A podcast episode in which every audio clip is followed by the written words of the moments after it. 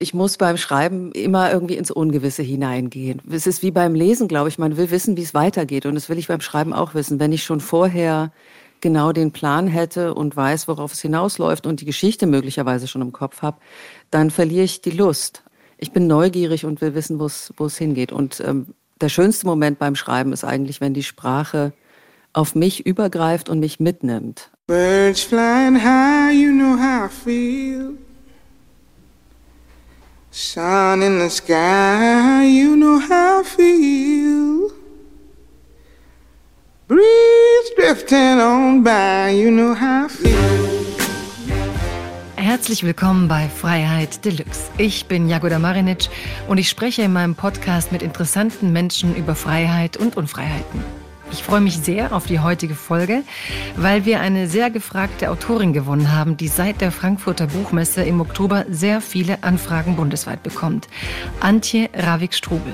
Sie hat mit ihrem Buch Blaue Frau den diesjährigen Buchpreis gewonnen und steht seither ganz oben auf den Bestsellerlisten. Blaue Frau ist ein großartiges, ein vielschichtiges Buch und ich freue mich sehr, es nun mit Antje Ravik-Strubel gemeinsam zu durchdenken, über ihre Arbeit zu sprechen und ich könnte, glaube ich, mit ihr sicher drei Podcasts füllen. In jedem Fall freue ich mich, dass sie da ist. Herzlich willkommen, Antje.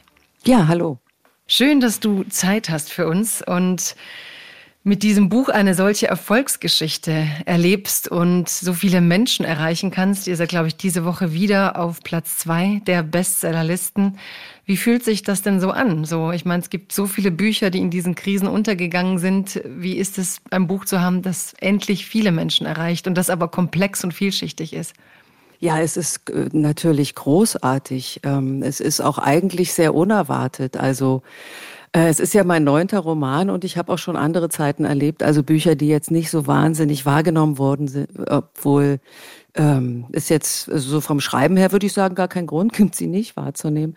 Nein, es ist total äh, unglaublich und ähm, ich freue mich natürlich auch, dass es äh, gerade dieser Roman ist, weil es eben um bestimmte Themen geht, die mir während des Schreibens ähm, sehr ans Herz gewachsen sind und mit denen ich mich zumindest sehr intensiv in dieser Zeit auseinandergesetzt habe.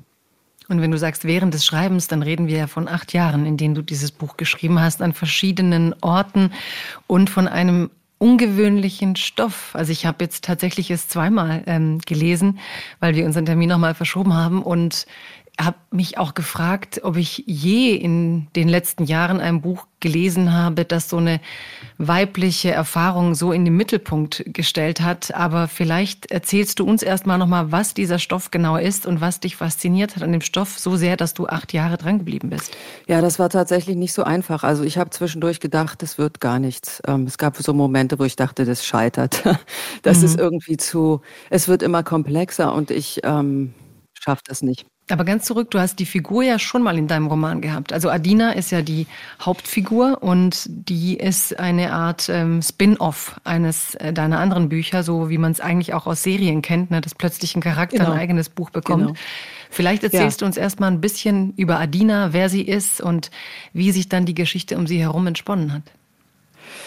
Ja, Adina ist eine äh, Figur aus meinem Roman Unter Schnee. Ähm das ist, mein, das ist ein frühes Buch, äh, es war mein zweites Buch. Äh, da ist sie zwölf und ist eigentlich der letzte Teenager in einem tschechischen Skiort. Und das ist irgendwie so eine, das ist so ein eigensinniger Charakter, ist ein bisschen verloren, wie sie da äh, im Grunde keine Freunde hat äh, und trotzdem hat sie so eine innere Stärke und ich bin immer wieder zu ihr zurückgekommen so in Gedanken und dachte irgendwann muss ich noch mal mit dieser Figur was machen und ähm, habe mich dann gefragt was könnte aus ihr werden und was könnte aus ihr geworden sein das, die fing dann an, mir das zu überlegen und stellte schnell fest, das klappt so nicht. Ich kann mir das nicht einfach so überlegen. Ich muss das irgendwie sprachlich zu fassen kriegen. Und so fing es eigentlich an, dass ich dann an Blaue Frau äh, gearbeitet habe. Also ich habe versucht, mich auf diese Figur wieder zuzuschreiben und ähm, im Grunde über die Sprache herauszufinden, was mit ihr eigentlich los ist. Und ich war damals ähm, in Helsinki und äh, hatte so eine Plattenbauwohnung, weil ich an der Uni äh, Writer in Residence war dort und dachte, was könnte besser sein, als sie einfach in diese äh, Plattenbauwohnung reinzuschreiben, in der ich auch bin. Also ich hole sie mir einfach ganz nah ran. Mhm. Und damit hatte ich eine perfekte Voraussetzung für diesen Roman, weil ich natürlich äh, lauter Fragen hatte. Also wie kommt diese, diese junge Frau aus Tschechien nach Helsinki? Was ist mit der los? Was ist mit der passiert? Wieso ist die da? Und ähm, das ist fürs Schreiben eigentlich eine gute Voraussetzung gewesen. Mhm, das heißt, du holst sie dir ganz nah heran, um sie zu spüren. Das heißt, für dich ist das Schreiben schon die Begegnung mit dem Ungewissen. Du gehörst jetzt nicht zu denen, die dann sagen, ich habe jetzt schon die Figur so und so, hier ist mein Sketch, mein Ablauf, sondern du begegnest etwas Ungewissem. So diese Figur, die da ist und die aber auch ein völliges Eigenleben zu haben scheint, dem du dann begegnen musst. Ja, unbedingt. Also ich muss beim Schreiben äh, immer irgendwie ins Ungewisse hineingehen, weil ich, es ist wie beim Lesen, glaube ich, man will wissen, wie es weitergeht. Und das will ich beim Schreiben auch wissen. Wenn ich schon vorher genau den Plan hätte und weiß, worauf es hinausläuft und die Geschichte möglicherweise schon im Kopf habe, dann verliere ich die Lust. Also es muss mich, ich bin neugierig und will wissen, wo es hingeht. Und ähm, der schönste Moment beim Schreiben ist eigentlich, wenn die Sprache auf mich übergreift und mich mitnimmt. Also es ist wie so ein, es ist eine andere Art zu denken. Es ist eigentlich der Rausch, der dann einsetzt. Es sind leider immer nur sehr kurze Momente. Hm. Aber eine Schreibende, die dann im Schreibprozess sich selbst liest wie eine Lesende sozusagen. Nicht, nicht so ja, überaktiv schön, von ja. oben drauf, ja. sondern ähm, mitten rein. Genau. Ähm, genau. Mh. Adina, in deinem Plattenbau begegnet einem Mann Leonides, der, finde ich, eine recht vielschichtige Beziehung mit ihr eingeht. Also irgendwie will das, will das nicht. Und ich gebe auch zu, am Anfang, auch durch die Sperrigkeit dieser Begegnung teilweise, ist es auch gar nicht so einfach, ins Buch reinzukommen, bis dann dieser Sog einsetzt, der Lesesog, wenn man dann in dieser Perspektive drin ist. Aber dieses Annähern, dieses auch mühevolle Annähern des Lesers an diesen Text und dieser Liebesbeziehung der beiden, das ist auch so ein Stilmittel, denke ich, dass du angewendet hast, um diese Figur uns näher zu bringen, Adina? Ja, äh, sie hat diese schlimme Erfahrung gemacht und ähm, sie muss sich ihre Welt wieder zusammensetzen. Also ihre innere, an ihre innere Welt kommt sie nicht ran. Ähm, sie kann nicht darüber sprechen und ähm, setzt, äh, ersetzt diese innere Welt durch die Außenwelt. Und derer muss sie sich versichern. Und deswegen hat es am Anfang wahrscheinlich so was Statisches, also dass sie erst mal sagt, was da ist sozusagen. Ähm, aber das zeichnet natürlich so einen Gemütszustand nach, in dem sie ist. Und ähm, das wollte ich für die LeserInnen im Grunde nachvollziehbar machen. Also man muss sich in diesen Gemütszustand hineinversetzen und dann packt es einen hoffentlich. Auf jeden Fall. Also mich beim Lesen sehr, weil ich genau das, was du da beschreibst, als in den Gemütszustand hineinversetzen in so eine Figur, darüber habe ich halt nachgedacht. Ähm, du sagst schlimme Erfahrung. So viel können wir vielleicht vorwegnehmen. Ähm, die Geschichte beginnt zwar in dem Plattenbau mit dieser Beziehung und dann gibt es eben eine Rückblende, eine Erzählung aus einer Zeit noch in der Uckermark, wo sie eben eine ja, Vergewaltigung erlebt hat, die aber auch sehr interessant ja. geschrieben ist ähm, und beschrieben ist und wo es auch darum geht, in diesen Gemütszustand von Adina zu kommen. Also ich erlebe überhaupt diese ganze Erzählweise wie so eine Reise in das Innenleben, in die Welterfahrung dieser Frau.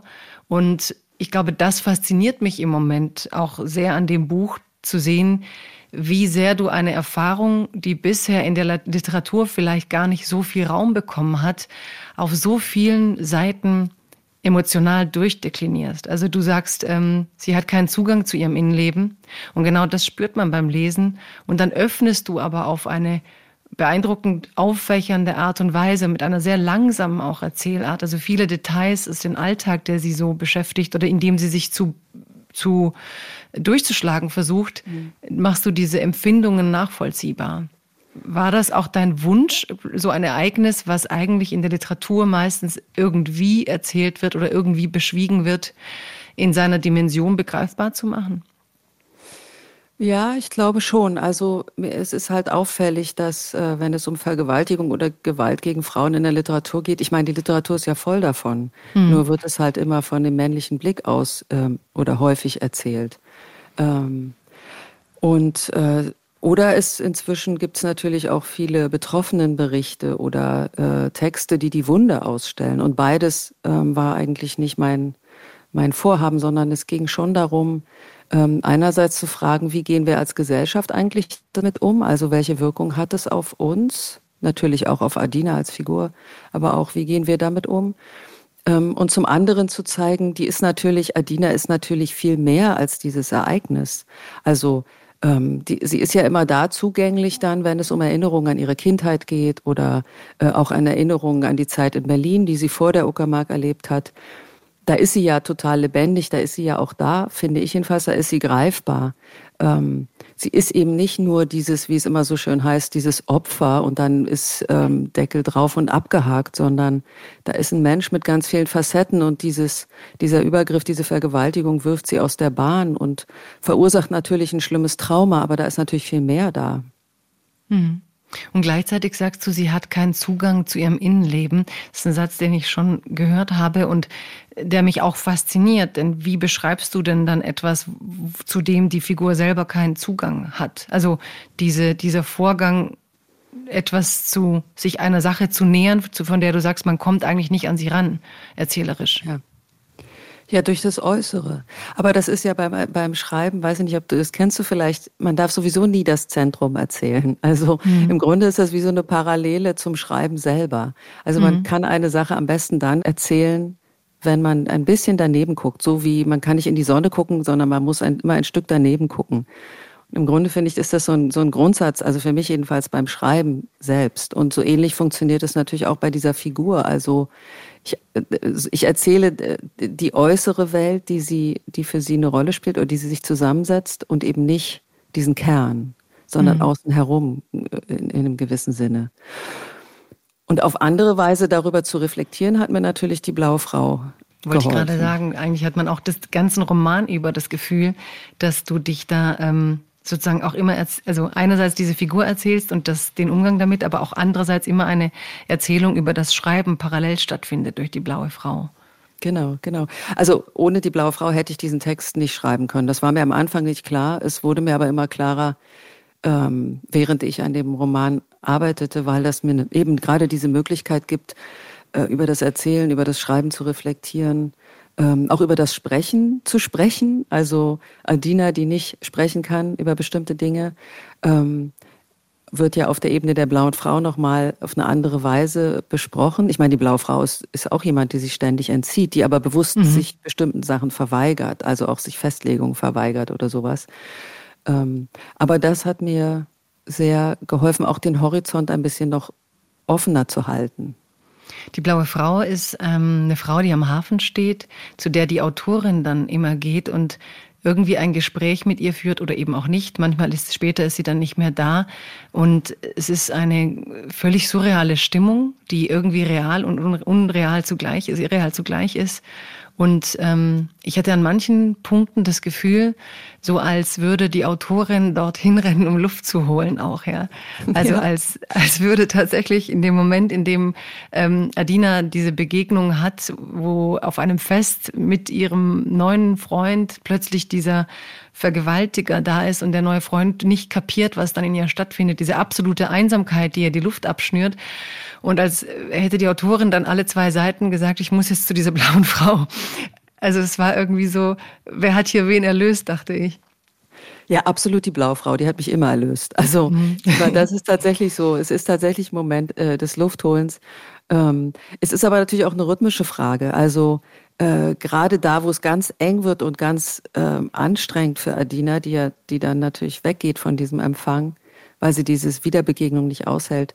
Für die geht es alles zu plötzlich. Also es fällt, es, es fällt wieder über sie her. Sie hat ja versucht mit Leonides, mit dieser ja, zarten Liebesgeschichte zu ihm, ähm, das alles hinter sich zu lassen. Also es war die Alternative, die sie sich gesucht hat, auch bewusst, glaube ich, gesucht hat. Ähm, also sie kam ja nach Helsinki und hat überlegt, sie will eine Anzeige äh, erstatten. Und dann kam ihr Leonides dazwischen und sie dachte, das ist eigentlich die bessere Version und mit ihm kann sie das alles vergessen. Und dann stellt sich heraus, klappt nicht. Also es wird alles ganz eng und die blaue Frau, die ja sowieso nicht so eine ganz konkrete Gestalt ist, öffnet dann plötzlich wieder diesen Schreibhorizont. Äh, das war an der Stelle sehr wichtig. Und interessanterweise, die taucht, sie verweigert sich komplett, als es um diese Szene in der Uckermark geht. Also mhm. das ganze dritte, der ganze dritte Teil, der in der Uckermark spielt, da ist sie ja weg. Damit will sie nichts zu tun haben. Das äh, ist für sie absolut undenkbar. Da ist die blaue Frau ja überhaupt nicht da. Wie ging es dir damit beim Schreiben, wenn du sagst, ähm, eigentlich hast du da auch Luft geholt und in der ganzen harten Passage taucht die blaue Frau nicht auf? Ja, da musste ich durch. Die hat mich einfach hängen lassen. also, die war da hm. nicht ansprechbar. Das war, das war auch das, natürlich das schwierigste Kapitel. Und mir ging es ja auch darum, so hart wie das ist, ähm, ich habe sehr bewusst äh, diese Vergewaltigung selber nicht erzählt. Also die sieht man ja ohnehin in jedem Tatort, sowas in der Richtung. Ähm, und ich wollte bewusst diese, diesen Akt aussparen. Also ich glaube, dass das äh, Schreckliche kommt vielleicht auch oder wird vielleicht auch noch stärker, gerade dadurch, dass es nicht ganz konkret ähm, als Vorgang erzählt wird. Ja, auf jeden Fall. Und es nimmt auch so den eigenen Voyeurismus ähm, gefangen, ne? dass man merkt, man erwartet eigentlich, dass es irgendwo hinführt, wo es dann ganz schlimm wird. Und ja. wenn dann an dieser Stelle eine Leerstelle kommt, äh, überprüft man sich eigentlich auch, worauf habe ich da eigentlich gewartet. Ne? Also so, wie ja. geht man selbst um mit, mit der Darstellung von, von Gewalt in, in der Kunst? Ne? So wie du sagst, genau. bei jedem Tatort sieht man Frauen, die vergewaltigt werden, spätestens nach sechs Minuten. Ne? Entweder werden sie ermordet oder vergewaltigt. Also diese völlige Überrepräsentation von der Frau als Opfer von Gewalt. Ähm, während du dich, ja, wie du es selbst gesagt hast, das Ganze so einkreist. Trotzdem frage ich mich, wenn du sagst, sie hat sich dir verweigert, wie stelle ich mir das vor? Also, du willst über die, also du würdest die blaue Frau da gerne reinschreiben, aber die sagt rhythmisch, erzählerisch, äh, inhaltlich, ich will da nicht hin. Also was passiert dann da? Gute Frage. Ähm, der Text hat sich gesperrt. Also der hat sich an verschiedenen Stellen gesperrt. Vielleicht hat es deshalb auch so lange gedauert. Der hat sich an der Stelle gesperrt, dass es war irgendwie klar, dass die blaue Frau in diesem dritten Teil nicht möglich ist. Ich wusste, wusste, wusste nicht, wie ich die da einbauen soll und an welchen Stellen. Und immer, es funktionierte nicht oder hätte nicht funktioniert. Und es leuchtete mir aber auch sofort ein, dass die da nicht auftauchen kann, weil es ja genau diese Dunkelstelle, dieses traumatische Ereignis betrifft. Ähm, und da gibt's keine Öffnung in dem Sinne. Es ist einfach da, ja. Der Text hätte nicht funktioniert, wenn die Blaufrau da aufgetaucht wäre. Es wäre auch, also von der ganzen Anlage des Romans viel zu einheitlich dann geworden. Also das mhm. ist natürlich dann auch wieder eine rhythmische Frage. Aber da, da gab es eine Sperre im Text, wahrscheinlich auch in mir. Ähm, mhm. und äh, der Text hat sich ja auch lange dagegen gesperrt, oder sagen wir mal, Adina hat sich geweigert, diese Plattenbauwohnung zu verlassen. Also die war, ich habe sehr lange an diesem Roman geschrieben, wo Adina pausenlos immer nur in dieser Wohnung war und wollte da nicht raus. Und dann habe ich irgendwie sie gezwungen, also ich habe einfach 60 Seiten äh, ohne nach rechts oder links zu gucken, so ungefähr durchgeschrieben und sie auf so eine Demonstration geschickt und was weiß ich was mit ihr veranstaltet. Das ging alles überhaupt nicht. Also das war einfach, das war ein 60 Seiten schlechter Text, die musste ich dann wegtun. Ähm und das kann ich jetzt auch nicht, es klingt jetzt alles ein bisschen so vergeheimnist, aber es lässt sich so schwer begründen. Das funktionierte einfach nicht. Und erst als ich dann eine Lösung gefunden hatte mit Christina, dieser finnischen Aktivistin, die da auftaucht, äh, da, war, da ging es ganz einfach. Also manche Sachen, die sind, die funktionieren tatsächlich mehr unbewusst oder im Inneren des Textes oder wie immer man das sagen will. Ja, genau. Und ich finde, es klingt auch gar nicht vergeheimnisst. Also es klingt einfach so, als ob es eine Materie ist, die du durchdringen musst, aber nicht so gestalten kannst, wie du, wie du Bock drauf hast, sondern ja. die hat eben auch einen Charakter. So. Ja, ja, absolut. Äh, aber vielleicht noch eine Ergänzung zu dieser ähm, Vergewaltigungsszene selber, ähm, das hatte natürlich auch, es hat natürlich auch eine Schwierigkeit, wenn ich diese Vergewaltigung nicht schilder. Das wurde mir dann auch klar, weil das ja genau eins der großen Themen ist, die mit ähm, Vergewaltigung zu tun haben. Und das ist die Glaubwürdigkeit. Also das ist das große Problem, dass Frauen nicht geglaubt wird, wenn ihnen sowas passiert, immer noch. Und das kann ich, dann muss ich natürlich im Text verhindern, dass dem Text nicht geglaubt wird, dass es tatsächlich passiert ist. Und da musste ich dann ähm, ja Strategien entwickeln, wie ich es so schilder, dass klar ist, dass es doch passiert ist. Also weil ähm, ja, weil das so das ist eine dieser gesellschaftlichen Reaktionen, äh, die man heute immer noch beobachten kann. Und natürlich auch vor Gericht muss sie ihre Glaubwürdigkeit beweisen. Also es geht immer um dieses große Thema, den Frauen wird nicht geglaubt. Aber ich wollte eben, der, der, dem Text musste geglaubt werden. Ich finde, du hast es im Text auch sehr subtil und raffiniert gelöst durch diese ähm, Zimmernachbarinnen, die eben auch aus dem Osten kamen und mhm. die am Anfang in Adina so eine Art Unberührbare sahen und dann auch keine Lust hatten, mit ihr äh, mhm. zu interagieren und sie eigentlich abgestraft haben, was Nähe wurde. Und so, ich hatte immer das Gefühl, je näher die, je freundlicher die, die zu Adina wurden, desto mehr Angst bekam ich um Adina, weil ich dachte, ähm, da spüren zwei, dass die auch nicht verschont bleiben wird von dem Schicksal, das solche Frauen erwartet. Ne? Und ähm, sozusagen, wann immer sie ein Geschenk und eine Freundlichkeit von diesen zwei Frauen, die am Anfang unglaublich unfreundlich zu ihr waren, bekamen, hatte ich Angst, dass die beiden anderen sozusagen sie jetzt im Club willkommen heißen, denn die beiden anderen waren ja eigentlich sexuelle Objekte für die Männer in diesem Kulturzentrum. Und die dann gemerkt haben, aha, diese Adina ist doch nichts Besseres, ist auch nur eine von uns. Und das fand ich auch so mit das Schmerzhafteste, aber auch eine Ebene, in der sich sehr glaubwürdig erzählt, dass in diesem Haus eben eine Verschiebung der Gleichheit zwischen Männern und Frauen äh, stattgefunden hat, dass eben Macht gegenüber diesen Frauen ausgeübt wurde und plötzlich fanden diese ungebildeteren, schwächeren Frauen bis dahin in ihr eine Komplizenschaft, die sie aus meiner Sicht bedroht hat. Ne? So. Genau, ja. Ja, das ist total unheimlich. Mhm. Ja, stimmt, ja. Das ist genau die Idee gewesen, mhm. die dann plötzlich immer freundlicher werden. Also es ist ja auch so eine, es entsteht dann auch eine Solidarität, aber die Solidarität hat einen hohen Preis. Also mhm. Genau, und das hat mich auch so fasziniert, weil dieses Thema der weiblichen Solidarität ja auch immer so groß ist. Also, dass wir ja immer davon reden, Frauen müssen solidarischer miteinander sein. Und dann dachte ich, krass, erst in dem Moment, in dem aber die eine Frau in die Opferrolle hineinkommen wird oder eben nicht mehr auf Ebene mit den Männern wahrgenommen wird, geben ihr andere Frauen die Solidarität. Ne? Das ja. heißt, man müsste auch wirklich nochmal hinterfragen, ab wann sind Frauen mit Frauen solidarisch? Ähm, oder lassen sie Frauen allein, die sich auf irgendeine Art aus diesem Machtgefüge zwischen Männern und Frauen herausgearbeitet haben, werden die sogar zum Feindbild von Frauen, die immer noch da drin stecken. Also es waren ganz viele Fragen, die in diesen ja. eigentlich ähm, ganz zart gezeichneten Figuren, also du hast ja nicht viel Platz gebraucht, um das herzustellen, ähm, sich stellen. Ja, das ist interessant, ja. Ähm, was mich auch sehr fasziniert an, an, an, an der Geschichte und an deinem ganzen Schreiben ist diese Stelle, wo sie eigentlich das, was ihr da passiert in dieser Nacht, plötzlich ihrer Herkunft zuschreibt.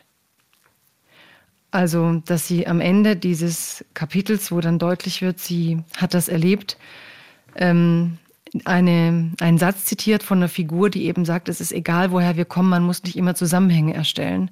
Mhm. Und dass sie plötzlich denkt, ähm, hätte ich doch bloß nicht diese, diese Projektion, die slawische Frau zu sein, das Sexobjekt für manche Männer im Kulturbetrieb oder wo auch immer, wo diese ganzen sexualisierten Konnotationen und Vorurteile herrschen, wäre mir das vielleicht nicht passiert. Also es entsteht auch so eine Art Selbsthass, dadurch mhm. ähm, diese Herkunft angenommen zu haben, für mich in dem Moment. War das was, was du so intendiert hast? Oder woher kam dieser Gedanke? Ja, sie nimmt eigentlich in dem Moment, wo sie es, äh, wo sie es ablehnt, nimmt sie eigentlich diese Herkunft an. Ich glaube, vorher ist ihr das gar nicht so bewusst und es geht gar nicht. Also für sie spielt das nicht so eine große Rolle, aber sie hat ja die ganze Zeit in dieser Uckermark eigentlich diese Zuschreibung erlebt. Also ähm, Raswan Stein, äh, dieser ähm, Unternehmer, der dieses Kulturzentrum aufbauen will, der der Einfachheit halber mal kurz Nina zu ihr sagt, aber jetzt eigentlich ja nicht der, also immer noch der angenehmere, finde ich, von diesen beiden Typen ist. Ähm, und dann Bengel, der ganz rigoros irgendwie auf sein merkwürdiges Bild von Osteuropa, vor allem gerne Russland, was er da im Kopf hat, abfährt und das ihr überstülpt. Und eigentlich ist sie die ganze Zeit noch relativ entspannt oder versucht es irgendwie wegzureden oder wegzu, ja, irgendwie von sich wegzuschieben. Und in dem Moment aber nimmt sie es eigentlich an, weil sie denkt, das ist tatsächlich der Grund, warum das passiert ist. Und natürlich mhm. hat sie damit ja auch irgendwo recht. Ja, das finde ich so schmerzhaft. Ich würde es ganz gern kurz zitieren. Du sagst eben, Kyrill war die Figur, die das gesagt hat. Es war Kyrill gewesen, die das gesagt hatte. Es gab Gründe, die Bedeutung der Herkunft in Zweifel zu ziehen. Sie wollte nach Hause. Ja, und mhm. es ist eigentlich so eine Stelle, wo mir echt die Luft wegblieb. Weil ja. du, wie du sagst, sie nimmt diese Herkunft an, oder sie, sie schreibt ihr auch die Ursache zu, also weil ich anders bin, passiert mir ja. das, ne? Und genau. weil andere mein Anderssein ähm, eben marginalisieren können. Du bringst da aber auch so den ökonomischen Aspekt, dass eben äh, Raswan, wie du sagst, durch sein Geld eigentlich schon enthoben war. Also Geld bringt Sicherheit und sie hat alles nicht. Ne? Sie hat das Geld mhm. nicht, sie hat die richtige Herkunft nicht, um irgendwie behandelt zu werden wie ein Mensch, der kein Recht hat auf sexuelle Übergriffe. Du stellst eigentlich in dem Moment die Würde, die Unantastbarkeit der Würde in Frage. Als wären wir eine Gesellschaft, in der man die Würde eben doch antasten darf, wenn eine Frau eben aus dem Osten kommt, wenn eine Frau kein Geld hat. Also so, weil der Leonidas ja so dieser große Menschenrechtskämpfer ist, steht hier eine Figur völlig nackt vor unseren Menschenrechten. Genau. Genau, das ist der Punkt, ja. Und dann sagt sie, sie will nach Hause. Also, äh, hm. also sie will zurück zu dieser Herkunft, aber natürlich völlig anders verstanden, ja. Also dieses hm. Zuhause hat ja eine ganz andere Bedeutung natürlich als diese äh, Stereotypen, Aufladungen von Herkunft und äh, ja. Ja. Ja, das ist genau, also das ist aber natürlich genau das Thema ja auch zwischen diesen beiden Figuren. Also der eine äh, der auf so einer theoretischen Ebene ähm, sich für Menschenrechte einsetzt und der anderen, die, die komplett abgesprochen werden und die eigentlich kein Mensch mehr ist, sondern äh, benutzt werden kann wie so ein Objekt, ähm, weil sie auf eine bestimmte Weise markiert wird. Hm. Was mich auch irre fasziniert, weil wir in einer Zeit leben, in der wir ja durch genau solche Markierungen versuchen, Fortschritt zu erleben. Ja? Also wir sagen ja, wir brauchen mehr Diversität. Wir sagen, es braucht mehr Kulturprojekte, die diverser sind und so weiter. Ne? Also man will ja eine Art ähm, Verbesserung, man will mehr Teilhabe. Und gleichzeitig zeigt sich hier auch so ein bisschen die Schattenseite, weil diejenigen, die Macht haben, sind halt jetzt doch noch so Männer wie Raswan oder dieser äh, Kulturpolitiker Bengel und die sich dann halt mit diesen jungen Frauen schmücken. Du hast diesen zynischen Satz so, ja, mit einer südosteuropäischen Frau hat man ganz schnell Zugang zu Fördermitteln, komm mal mit und schmück mich sozusagen. Ja. Und das kann man ja auf ganz viele Projekte im Moment übersetzen. Also wir brauchen für den Antrag noch den, also gerade weil wir mhm. sagen, man muss sichtbare Diversität herstellen, fangen wir manchmal gesellschaftlich aber auch an, genau wie du es in dem Buch auch beschreibst, ähm, solche Markierungen, die Menschen auf diese Markierungen zu reduzieren und sitzen da eigentlich in einem krassen Dilemma. Ja. Oder nicht? Ja, ich finde, das ist natürlich klar, es ist ein Dilemma, ähm, absolut. Äh, aber es ist so lange ein Dilemma, wie wir immer noch eine hierarchisch organisierte Gesellschaft sind, meines Erachtens. Also solange wir auf diesen Ausschluss- und Einschlussmechanismen äh, unsere Gesellschaft aufbauen. Also die einen werden zugunsten der anderen ausgeschlossen und herabgewürdigt. Und das ist einfach, also das ist für mich ein Zeichen dieser zutiefst patriarchal organisierten Gesellschaft. Also ähm, dahinter steht im Grunde so ein, also ein Machtanspruch, der darauf beruht, die eigene Überlegenheit immer auf äh, der Unterlegenheit der anderen oder der behaupteten Unterlegenheit der anderen aufzubauen. Also dieser also männliche Besitzanspruch auf, also man, man nimmt eine andere Kultur, ein anderes Geschlecht, eine andere Hautfarbe einfach in Besitz und darauf gründet sich die Macht. Und solange wie das so funktioniert, kommen wir da irgendwie auch nicht raus. Ähm, also ich glaube, dass diese, diese Markierungen vielleicht, wenn man es positiv sehen will, im Moment wie so eine Übergangszeit funktionieren. Also man muss erst mal darauf aufmerksam machen, dass es dieses Problem überhaupt gibt.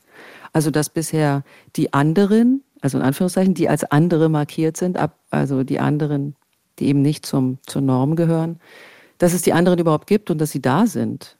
Und ähm, wir kommen so lange dann nicht heraus, als es eben diesen Unterschied zwischen dem Richtigen und dem Falschen oder dem äh, einen und dem anderen gibt, oder? Also, was mhm. meinst mhm. du? Ja, ich bin da echt ambivalent. Also weil, weil ich, weil ich, auch wenn ich sehe, wie viele Veranstaltungen, also auch wenn man jetzt dich mit dem Buch einlädt, so eine Veranstaltung, die irgendwie durch Diversität markiert ist, ne? Dann denke ich einerseits, ja gut, andererseits denke ich, äh, warum muss gerade diese blaue Frau jetzt unter irgendeiner Fahne laufen, ne? wo es wirklich um existenzielle menschliche Fragen geht, um Machtverhältnisse, um weibliche äh, Verletzbarkeit durch Machtverhältnisse und, und Abhängigkeiten immer innerhalb eines patriarchalen kapitalistischen Systems. Mhm. Und ich denke halt, ich habe manchmal dann so die Sorge, weißt du, machst eine Veranstaltung und dann kommt, äh, kommen halt die, die sowieso denken wie du, weil das läuft ja unter diesem ganzen Label. Also ob man nicht eigentlich den Menschen das viel krasser zumuten muss, indem man es eben nicht so markiert und nicht so ein bisschen erlöst. So, das ist ja das Feigenblatt-Thema. Da geht's um, ne, da geht's um Diversität, um, um, um, um, um Frauenrechte. Oder es mhm. war auch ein bisschen so nach deiner großartigen Rede dann nach der Verleihung. Man hat halt dann auch schnell eine Schublade dafür. Und manche gucken sich dann auch so an wie, okay, ich gucke mir dann jetzt mal eine Minderheitensache an, aber das, der Schritt, dass man versteht, dass es eine gesell gesamtgesellschaftliche Frage ist, eigentlich so ein bisschen unter den Tisch fällt. Und ich fände es einfach so wichtig, dass man dich dort äh, lesen liest, solche Bücher, die eben nicht unter Diversitätslabeln laufen, sondern gerade dadurch alle erreichen und gerade dadurch alle damit konfrontieren, sich damit auseinanderzusetzen. Klar, absolut. Also ich meine, das, ja, äh, klar, will ich auch. Also ich möchte auch, das wollte ich schon seit ich angefangen habe zu veröffentlichen, ähm, möchte auch, dass meine queeren Figuren ähm, allgemeinmenschliche Probleme vermitteln können. Ähm, ich gehe auch davon aus, dass es möglich ist, weil andersrum ist es ja auch möglich. Nur, ja, also sind wir gesellschaftlich da noch nicht richtig angekommen. Also ähm, ich habe das ja beobachtet. Ich habe ja im Grunde in meinem ersten Roman gibt es ein lesbisches Liebespaar. Ähm, es gibt natürlich aber auch eine Ost-West-Geschichte. Es wurde über die Ost-West-Geschichte geredet, das andere fiel unter den Tisch, da wurde gar nicht drüber geredet. Ich weiß jetzt nicht, ob das die bessere Version ist. Also ich kann ja diese Entwicklung der letzten 20 Jahre mir angucken und merke, dass über ganz andere Themen geredet wird und es immerhin ein Bewusstsein dafür gibt. Also ganz banal habe ich äh, auch neulich gesagt, ähm, ich erinnere mich, als ich zum ersten Mal ins LCB in Berlin, ins Literarische Kolloquium kam, und da begrüßten mich ausschließlich Fotografien männlicher Autoren, außer Friederike Mayröcker, wenn ich mich recht erinnere.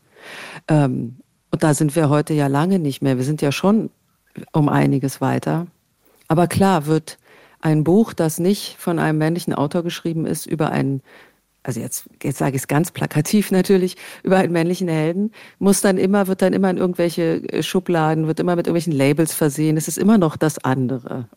Ja, richtig. Und wir machen ja manchmal mit, eben weil du sagst, wir hoffen, es ist eine Phase der Transformation und man verstärkt ja selber das andere, reduziert aber manchmal auch diese sich und das eigene Werk auf solche ja. Merkmale. Also wenn ich denke an die Figuren von Philip Roth, ja, da geht es um deren Begehren, deren Leiden und immer wird dann in den Kritiken so eine allgemein menschliche Wahrheit daraus. Ne?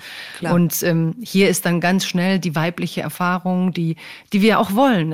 Es ist ja eben ein Moment in der Geschichte, wo Frauen eben diese Sichtbarkeit wünschen. Und ich beim Lesen selber merke, wie sehr mir genau solche Bücher fehlen, in denen ich ähm, das mal so erzählt bekomme, ja, in denen ja. ich eben nicht äh, den männlichen Blick habe, der halt so begabt ist und es auch erzählen kann, sondern ich sehe da schon eine Sensibilität. Nur mit was von dir hat die zu tun? Hat die zu tun mit deinem Talent oder mit deiner Weiblichkeit oder mit deinem, ne, das ist ja auch wieder die Frage, wie entsteht denn diese Plastizität der Figur und, und, und, und der Erzählung in diesem Buch?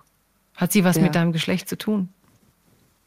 Naja, vielleicht nochmal zu Philip Roth. Also solange dann, also ich wünschte mir, dass dann das auch öfter mal zu hören wäre, das ist hier eine männliche, was weiß ich, Selbstermächtigung oder eine männliche Geschichte, um irgendwie klar zu machen, dass es natürlich, also dass die Frau immer noch mit dem Geschlecht markiert wird, der Mann ja hingegen nicht, wie du gerade gesagt hast. Ja, das ist immer so das Universelle, das Allgemeine. Ähm, dann erklären sich da ganze Weltgeschichte über irgendwie die Geschichte eines Aufwachsen eines Jungen oder sowas, das würde dann bei Adina eben nicht gesagt, sondern dann ist es die Selbstermächtigung einer Frau. Und damit sind wir schon wieder in so einem in so einer Ecke. Das ist natürlich immer das Problem. Das ärgert ja, mich das auch. Schwierig, aber ne?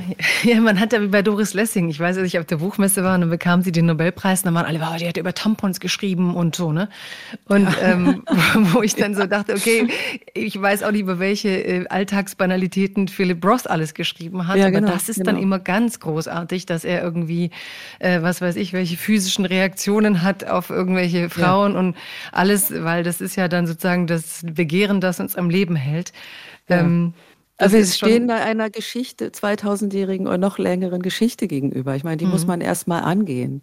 Also ich bin mhm. immer ganz äh, glücklich, wenn ich mit Christina von Braun rede, weil die erzählt dann immer, ach, das ist alles total schnell. Wenn man das historisch sieht, sind wir in einer rasanten Entwicklung seit dem Beginn des 20. Jahrhunderts. Ja, und ich denke mal, Mann, das geht alles viel zu langsam. Ja, vielleicht ja, ist aber der Grund, der, das, dass wir gerade denken, es geht viel zu langsam, auch der Grund dafür, dass es endlich schneller geht. Ja, also vielleicht sein, genau ist es ja äh, einfach ein ganz, ganz gutes Zeichen. Ähm, ja. Ich habe trotzdem, vielleicht mache ich jetzt auch wieder einen Gedankensprung, aber es gab einen Satz in diesem Buch, den, und vielleicht, weil du nee, gar nicht so ein Gedankensprung, du hast gerade gesagt, es gab einen Roman, dann wurde nicht über die Liebesbeziehung zwischen zwei Frauen berichtet. Und das Gleiche hast du mir erzählt über die blaue Frau, denn dort gibt es auch ein ganzes Kapitel äh, in Berlin wo es auch um Frauen geht und ähm, Liebe zwischen Frauen, wo du sagst, das spielt eigentlich in der Rezeption aktuell auch kaum eine Rolle. Also es fragt und schreibt eigentlich kaum jemand über diese Passagen in Berlin. Mhm. Glaubst du, das hat den gleichen Grund oder warum fällt, ähm, also vielleicht müssen wir kurz sagen, kannst du uns kurz erzählen, worum es da geht oder welche Atmosphäre du da aufbaust auch und warum du denkst, dass das nicht so wahrgenommen wird? Ja, das ist eigentlich Adina, die ins wilde Berlin äh, geht. Also die ist mit, mit 20 bricht sie auf aus ihrem kleinen langweiligen Skiort und ähm, geht nach Berlin, um da ihr Deutsch zu verbessern und mit dem Ziel zu studieren. Und dann wird sie von einer Fotografin aufgegabelt, äh, eine queere Person, die äh, sie anfängt zu fotografieren. Und sie kommt dann eben in so ein, naja, äh, künstlerischen oder so pseudokünstlerischen Kreis. Das äh, sind Ricky und ihre Freundin, also diese Fotografin und ihre Freundin.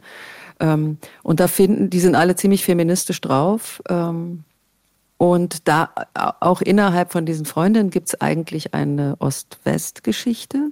Und gleichzeitig ähm, entdeckt Ricky oder Adina meint, dass Ricky in ihr etwas entdeckt, was auf eine, könnte sagen, fluide Geschlechtsidentität hinweist. Also sie bringt in einem Foto ähm, den letzten Moikaner zum Vorschein, wenn man so will. Also das ist eigentlich Adinas Chatname, den hat sie immer in Chatrooms benutzt und plötzlich meint sie ihn auf einem dieser Fotos zu erkennen und der wird plötzlich, gewinnt so eine Wirklichkeit. Ähm, aber Adina ist noch gar nicht da, dass sie tatsächlich sagen würde, das ist jetzt eine fluide Geschlechtsidentität. Aber Ricky ähm, ist so drauf und für die wäre das so. Also für die ist das so. Ähm, ja, ich bin mir nicht sicher. Also ich würde jetzt sagen, äh, es wird nicht so viel davon berichtet, weil es so viel anderes zu berichten gibt, weil die anderen Sachen einfach viel mehr im Vordergrund stehen. Da sind wir bei diesen Themen. Also Romane werden ja heute auch gerne nur mehr nach so Themen besprochen, die dann Und kriegen so dann aber den Vorwurf, Themenromane zu sein. Ne? Ja, genau. ja. Also so dieses Thema irgendwie der Vergewaltigung und dieses Thema äh, Ost-West-Europa ist natürlich ist natürlich viel größer und deswegen nehme ich mal an, wird diese Szene weniger besprochen, weil wir sind ja heute schon weiter als vor 20 Jahren. Also ich glaube, wenn der Roman sich jetzt noch mehr stärker darauf konzentriert hätte, wäre es schon möglich, dass darüber mehr geschrieben worden wäre. Mhm. Aber du beschreibst in dieser Berlin-Zeit für mich auch so eine irre Unverbindlichkeit. Also, dass sich Leute wahnsinnig miteinander konfrontieren. So nach drei mhm. Sekunden hat man das Gefühl, diese Ricky mutet sich auf eine Art zu, wo man die Adina wirklich in Schutz nehmen möchte.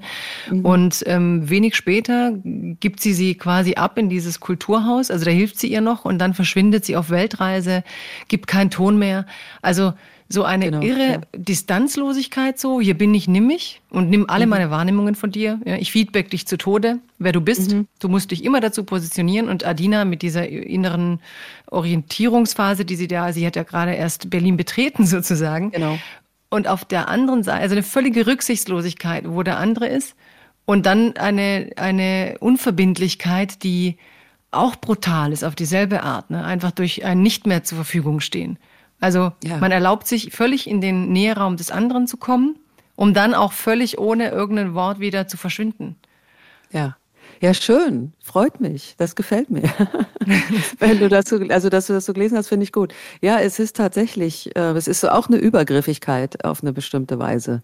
Klar, jemanden irgendwie erst so ranzuholen und dann im Grunde wegzustoßen ähm, diese Unverbindlichkeit. Aber das ist äh, so ein bisschen so, habe ich ja Berlin auch in Erinnerung. Also als ich damals mit 20 nach Berlin kam, völlig naiv, irgendwie keine Ahnung, äh, oder mit 18 eigentlich schon. Ähm, so ein bisschen ähm, davon hat diese Szene was, also von meiner eigenen, von meinem eigenen Erleben dieser äh, Schnelligkeit, Unverbindlichkeit, äh, aber so scheinbaren großen Nähe zwischen den Leuten oder ja, oder was von einem erwartet wird und dann doch wieder nicht. Und was es bedeutet, was man da teilt und auch wieder nicht, ne? Ja, genau. Mhm. Wenn du sagst, ähm, diese Szene hat auch was von deinen Erfahrungen, wie ist denn für dich so ähm, Fiktion und Realität verwoben beim Schreiben? Also die Fiktion ist ja eine große Fantasie, die auch wie so ein Eigenleben mit dir ist, habe ich erfahren. Aber wie sind die eigentlich verknüpft? Dein Erleben und dein Schreiben, was ja auch dein Erleben ist.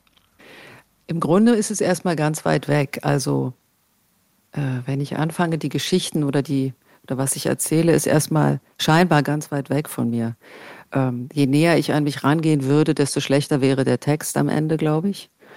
Außerdem halte ich mich für nicht so interessant, um jetzt da auch noch drüber zu schreiben. Außerdem erlebe ich mich ja jeden Tag, muss ich auch nicht noch drüber schreiben.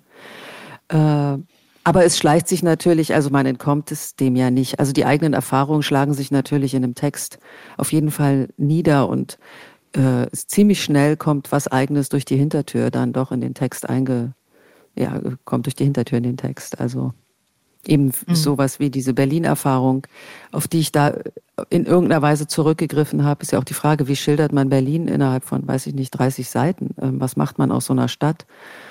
Und dann ist so ein, so ein persönlicher Fokus natürlich auch sehr hilfreich. Und dann arbeite ich, glaube ich, inzwischen immer mehr auch so mit O-Tönen, also mit Sachen, die Leute gesagt haben, die bei mir so hängen bleiben.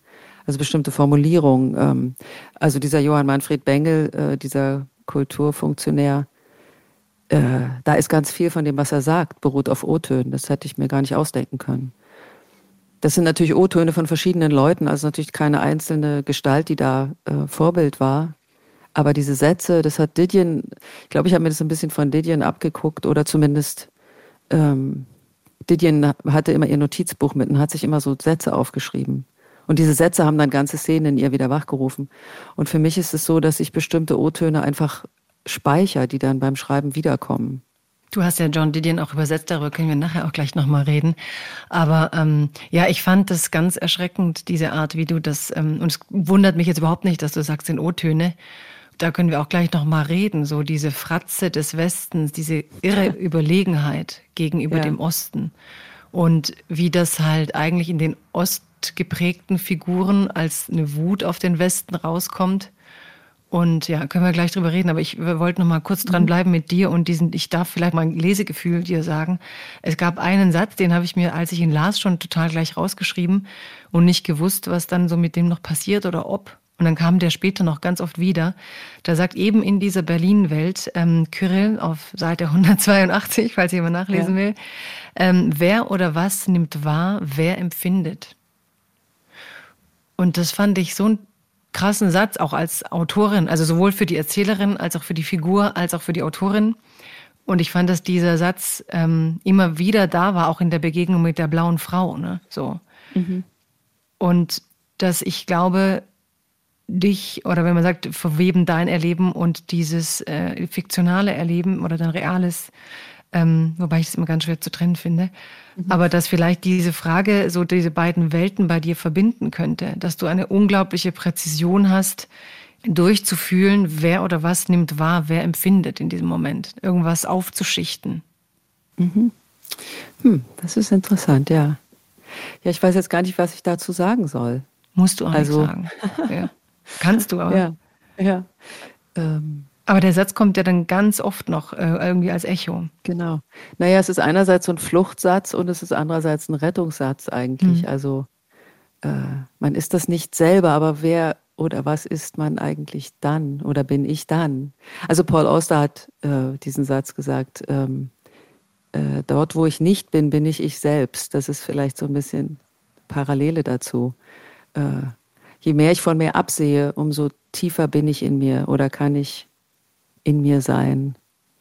Ähm, und von mir absehe natürlich im Sinne dieses bewussten Ego-Denkens wahrscheinlich, desto tiefer komme ich an mich ran. Ja, auf jeden Fall ganz, ganz für mich zentraler Satz irgendwie für diese Figuren, mhm. aber auch für die Art, wie du erzählst. Das ist jetzt einfach so mein Stülpen auf dein. Ja, nee, das ist interessant. Also finde ich eine tolle Beobachtung.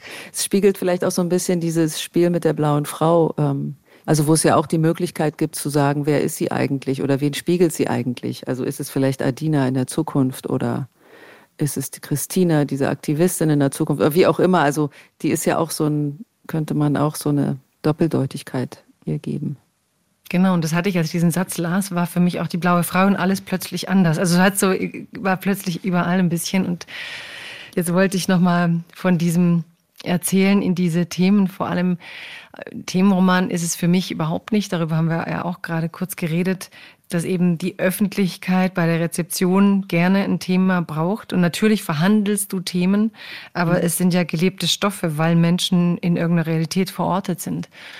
Und dieses ganze Thema Ost-West, also du selbst hast ja eine ostgeprägte Biografie. Mhm. Und inwiefern spielt das für dich eine Rolle? Also würdest du sagen, du hast einen Blick, der auch, wenn man so sagt, der weibliche Blick, einen östlichen Blick auf die Dinge oder versuchst du das zu objektifizieren? Wie, was, wie sehr hat deine östliche Erfahrung eigentlich diese Erzählung geprägt? Weil da ist ja harte Kritik am Blick des Westens auf den Ostens, an dem Machtgefälle zwischen Ost und West, am Ausverkauf der Strukturen im Osten, an der Selbstverständlichkeit, wie westliche Strukturen zugreifen auf den Osten.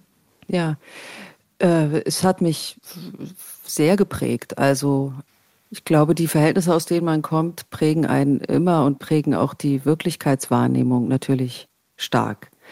Während des Schreibens wurde mir auch klar, warum mich persönlich dieser ost-westeuropäische Zusammenhang so interessiert, dem ich eigentlich in Finnland erst begegnet bin oder der mir da erst überhaupt bewusst wurde.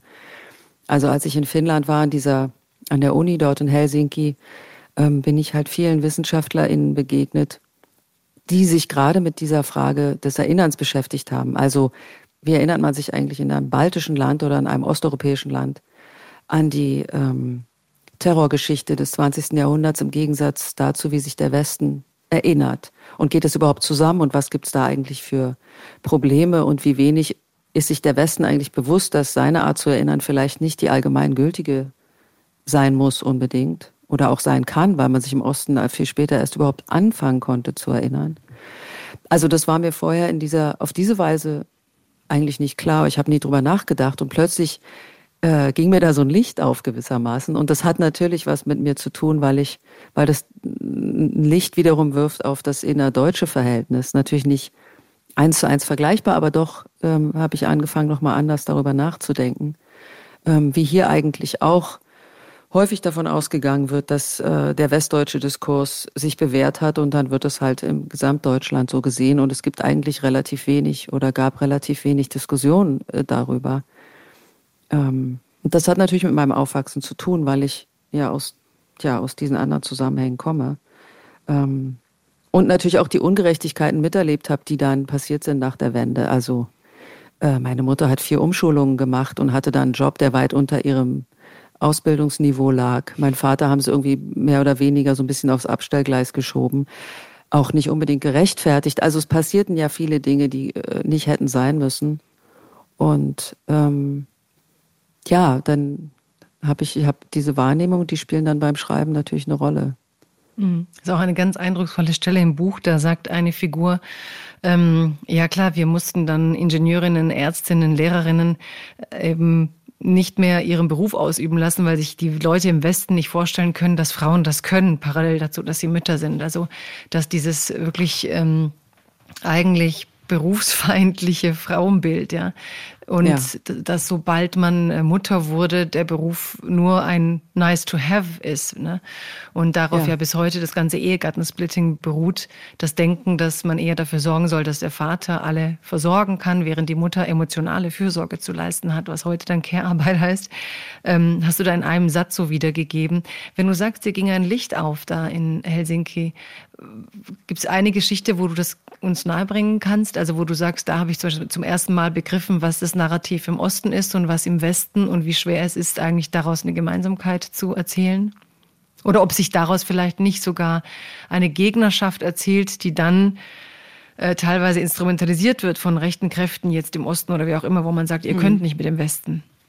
Ja klar, das ist immer die Gefahr, dass es instrumentalisiert wird, aber ähm, ja, ich fand einfach, äh, also ich habe jemanden in, wie Leonides in meinem Buch ähm, kennengelernt, der sich tatsächlich extrem stark gemacht hat dafür, dass es ähm, in der EU, also auch im EU-Parlament, eine gemeinsame Erinnerungskultur gibt oder dass es zumindest einen Dialog darüber gibt. Und ähm, was ich dann so erstaunlich fand, war zu erfahren, dass es diesen tatsächlich dann diesen gesamteuropäischen Tag des Erinnerns an die Opfer von Stalinismus und Faschismus gibt seit 2009. Also der wurde quasi offiziell als Tag des Gedenkens eingeführt am 23. August. Mhm. Und das weiß keiner. Also das ist für die Balten zum Beispiel ein total wichtiger Tag, ähm, weil sie das Gefühl haben, da wird auch ihre Geschichte mitgewürdigt. Also alleine, dass diese äh, Diktaturerfahrung viel länger ist äh, als die im Westen. Also besten zwölf Jahre und äh, da sind es dann fast dann die 70 Jahre, muss man sich mal überlegen. Also das war mir vorher überhaupt nicht in dem Ausmaß klar. Und dass in ganz Westeuropa kein Mensch diesen äh, Tag des Gedenkens überhaupt kennt. Also immer wenn ich auf Lesungen bin, davon erzähle, weiß kein Mensch, wovon ich rede. Ähm, da ist er halt total wichtig. Also das ist alleine schon so eine große Diskrepanz, die mir dann klar wurde. Und dass es halt auch viel zu wenig überhaupt thematisiert wird. Äh, oder äh, ja, einfach so persönliche Erfahrungen. Also kurz nach der Wende waren plötzlich sowohl in Schweden als auch in Deutschland, äh, also weiß ich, weil ich oft in Schweden bin, waren plötzlich litauische AutorInnen oder lettische AutorInnen total angesagt, weil es irgendwie neu war und so kurzzeitig interessant war. Und das äh, ließ dann aber rapide nach und äh, inzwischen, ja, interessiert sich kein Mensch mehr dafür. Also während es andersrum oft anders ist. Also es wird ganz viel äh, aus dem Deutschen und eben auch aus dem Schwedischen, das Beispiel kenne ich, übersetzt und, und auch gefördert. Äh, aber umgekehrt wird bei uns relativ wenig übersetzt und wahrgenommen. Also es sind auf unterschiedlichsten Ebenen gibt es halt diese Diskrepanzen. Ja, das fand ich auch interessant, weil du schreibst ja auch das in deinem Buch, dass es diese Hochphase gab, tatsächlich. Mhm. Ich bekam dann zum Beispiel auch ständig Einladungen in einen der Länder nach Osten, weil irgendwelche Stiftungen da wieder was gemacht hatten. Und dann ja. blieb das komplett weg. Also es fiel ja. von wie über Nacht wieder weg und die Länder sind eigentlich weiße Karten. Man kriegt es nur mit, wenn jetzt so Grenzsituationen kommen, die da mit, mit den geflüchteten Menschen und diesen Schreckensszenarien, also das sind dann die einzigen Momente, wo man wieder die Kamera drauf richtet. Und das gilt auch für ehemaliges Jugoslawien, wo man danach so dachte, ist wichtig. Und deswegen fand ich auch so dieses, diese Szene, wo du beschreibst, ja, mit, mit die, einer Südosteuropäerin rollt man so durch die Förderprogramme. Und ja. das ist jetzt krass, aber jetzt ist halt im Moment Postcolonial Studies, mit denen rollt man durch die Förderprogramme. Mhm. Und dass man innerhalb dieser hierarchischen Welt wirklich das Gefühl gibt, es, die pickt, man pickt sich immer so eine Region aus, die ist gerade wichtig. Ich glaube, vor irgendwann war auch mal Lateinamerika unglaublich wichtig, als Mercosur und so war vor 20 Jahren. Da musste dann jeder mal nach Chile oder Argentinien. Und mhm. plötzlich verschwinden diese Regionen wieder so. Also, dass unser globaler Blick anscheinend nichts ist, was wir konstant aufbauen können, sondern immer nur, um es kurz zu benutzen. Mhm. Und was ich auch faszinierend finde, oder faszinierend traurig fast schon, ist diese Überheblichkeit, die sich in deinem Satz äußert, nicht von dir, sondern von der, der Analyse so, ähm, dass man dann meint, die anderen seien so weit wie hier oder müssten so weit wie hier sein, wenn man selbst hier sich 70 Jahre gegönnt hat, bevor man wirklich demokratische Strukturen und Denkweisen und Diskurse etabliert hatte und jetzt immer noch mit rechten Kräften zu kämpfen hat oder wieder, ja. Und dass man mhm. bei Ländern, die bis vor 25 Jahren eben eher autoritäre Regime waren, erwartet, dass sie das ähm, im Zeitraffer können. So wie sie Kapitalismus als Turbokapitalismus kennenlernen, sollen sie auch Demokratie als Turbodemokratie kennenlernen. Mhm. Und dass daraus so eine, so eine Überheblichkeit entsteht, die die Menschen dann natürlich erst recht oft in so Abgrenzungs- und Isolationsfantasien wiederwirft. Also im Sinne von, die interessieren sich eh nicht für uns, da soll kein Dialog sein, die halten sich für was Besseres und in dem Moment, wo aber der Westen dann scheitert, im was Besseres sein, wie jetzt bei der Aufnahme der Flüchtlinge an der Grenzen, dann auch wieder mit nacktem Finger auf uns zeigen und sagen, guck mal, so viel toller seid ihr auch nicht mit euren 70 Jahren Demokratieerfahrung.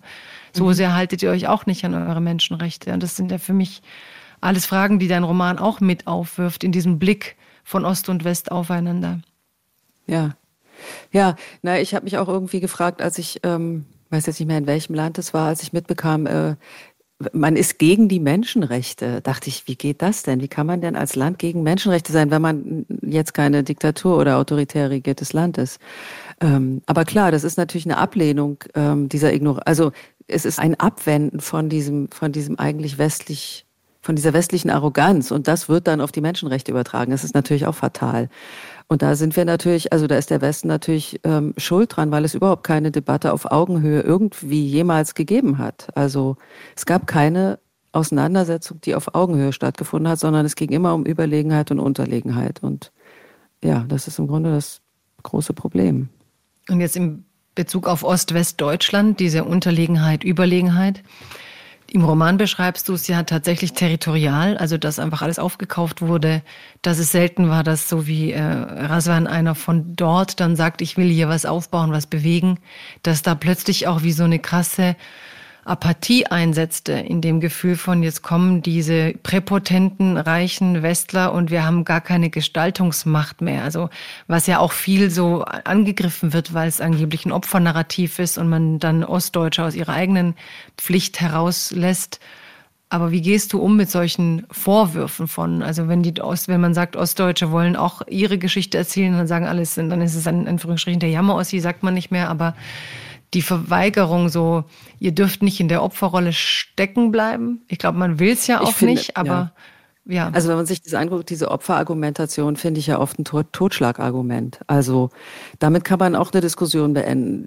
Das Sprechen über Ungerechtigkeiten ist ja schon eine, dieses tolle Schlagwort, eine Selbstermächtigung. Also es ist ja schon ein ergreifendes Wort. Deswegen ist man im Grunde in dem Moment, wo ich anfange, darüber zu reden, ist man ja schon nicht mehr ausschließlich Opfer. Also ich finde das irgendwie völlig falsch zu sagen, bloß weil jemand sagt, da sind Ungerechtigkeiten passiert und ähm, es ist ja das Gleiche mit dieser MeToo-Debatte auch. Mhm. Äh, ich prangere eine Ungerechtigkeit an, die mir widerfahren ist, ist ja schon eine Ermächtigung, ist ja schon ein Sprechen, ist ja schon eine Handlung. Also wie soll man denn sonst über Ungerechtigkeiten reden, ja, wenn die einem selber widerfahren sind, wenn dann immer nur gesagt wird, na jetzt sei nicht so ein Opfer und jammer hier nicht rum. Also das ist natürlich, äh, aus welcher Perspektive wird der Vorwurf denn gemacht? Äh, ähm, das finde ich eigentlich auch so eine, äh, ja, ein fatales, fatales Argument. Ähm, natürlich sind ganz, also es sind Ungerechtigkeiten passiert und andere Sachen sind irgendwie dann doch geglückt, aber das heißt ja nicht, dass man das nicht äh, auch erwähnen kann. Und wenn ich sage, dass dieser Bengel äh, auf, aus O-Tönen ähm, besteht, äh, heißt es auch, dass ich selber dieses feudalistische Verhalten sogar hier in Potsdam erlebt, also gehört habe. Also dieses, wir pflanzen unsere Fahne in dieses, in diese Wüste hat jemand über Potsdam gesagt. Es war noch nicht mal die Uckermark. Das muss man sich mal überlegen. Krass. Ähm, mhm. Das ist wirklich, also es ist unglaublich. Und das heißt ja nicht, dass äh, jeder einzelne Westdeutsche sich so verhalten hat, aber es gab halt dieses Feudalgebaren durchaus. Und ähm, das hat, glaube ich, auch den, ja, nicht dazu geführt, dass äh, diese beiden Teile da schneller ähm, zusammengewachsen sind. Und ich finde, darüber muss man durchaus reden, ohne dass man jetzt gleich damit alles und jedes begründet, aber man muss die Dinge irgendwie ansprechen. Es gibt ja auch andererseits die Frage, wie, wie darfst du überhaupt dann erzählen über den Osten im Sinne von, es war ja ein diktatorisches Regime, wie viel von dem, was Menschen gut fanden, darf erzählt werden. Ne? Also das ist schon auch so die Frage, erzählerisch ver, ver, verharmlost man dann. Also ich fand immer, da gab es auch so einen Blick wieder vom Westen, dass ähm, das Erzählen, auch wenn es eine individuelle Geschichte ist, muss immer auch diese politische Bewertung enthalten als gäbe mhm. es nicht dort Menschen, die vielleicht sich von allem hätten entziehen können, erzählerisch jetzt nur. Ne? Mhm. Also kann man beim Erzählen, ist ja nicht Politikwissenschaft, wo du dann aufbaust, ja. wie das Regime war und so weiter, sondern man erzählt ja über Figuren. Und inwiefern kann Adina oder äh, sagen wir, man nehme ihre Mutter ähm, etwas erzählen, frei von diesen politikwissenschaftlichen Analysen? Wie, wie frei ist man erzählerisch eigentlich, wenn man vom Osten erzählt? Naja, in dem Moment, wo ich eine tatsächlich individuelle Geschichte erzähle, hat man ja immer die große Vielfalt. Also da erzähle ich sowohl von den Verstrickungen oder von den Zurichtungen, aber als, als auch von kleinen Dingen, die irgendwie das Leben ausmachen, oder nicht nur kleinen Dingen, also auch anderen Dingen, die das Leben ausmachen. Also Beruf und ähm, ja, alles Mögliche. Das ist ja gerade die, äh, die Kunst von Literatur oder die Möglichkeit von Literatur zu sagen, ich kann eine ganz individuelle, persönliche Geschichte erzählen und damit kann ich eben auch etwas, damit kann ich was Allgemeines sagen über das Leben an sich, über uns als solche, also über uns Menschen. Ähm, das, also ich finde, das schließt sich nicht aus, deswegen gibt es ja Literatur. Ähm, und George Eliot hat äh, mal so schön gesagt, der Sinn von Kunst ist die Erweiterung unserer Sympathien. Und die findet natürlich nur statt, wenn ich eine glaubhafte Figur da habe, mit der ich in die ich mich als Leserin einfühlen kann. Und die muss natürlich facettenreich sein. Also ich kann natürlich da jetzt nicht eben im Sinne einer politischen Bildungsreise da irgendwas äh, schreiben. Hm. Ich habe gerade nur nachgedacht, ob tatsächlich der Sinn von Kunst äh, die Sympathien sind, weil ich glaube, es gibt ja auch ganz große Kunst, wo ich äh, große Unsympathien empfinde für die Figuren. Also ein, ein Sinn kann sein, so würde ich es für mich hören. Ja. Ähm, aber was mich auch interessiert, du hast gesagt, du hast ja selbst diese Osterfahrung und deine Eltern hatten dann eben berufsbiografische Brüche.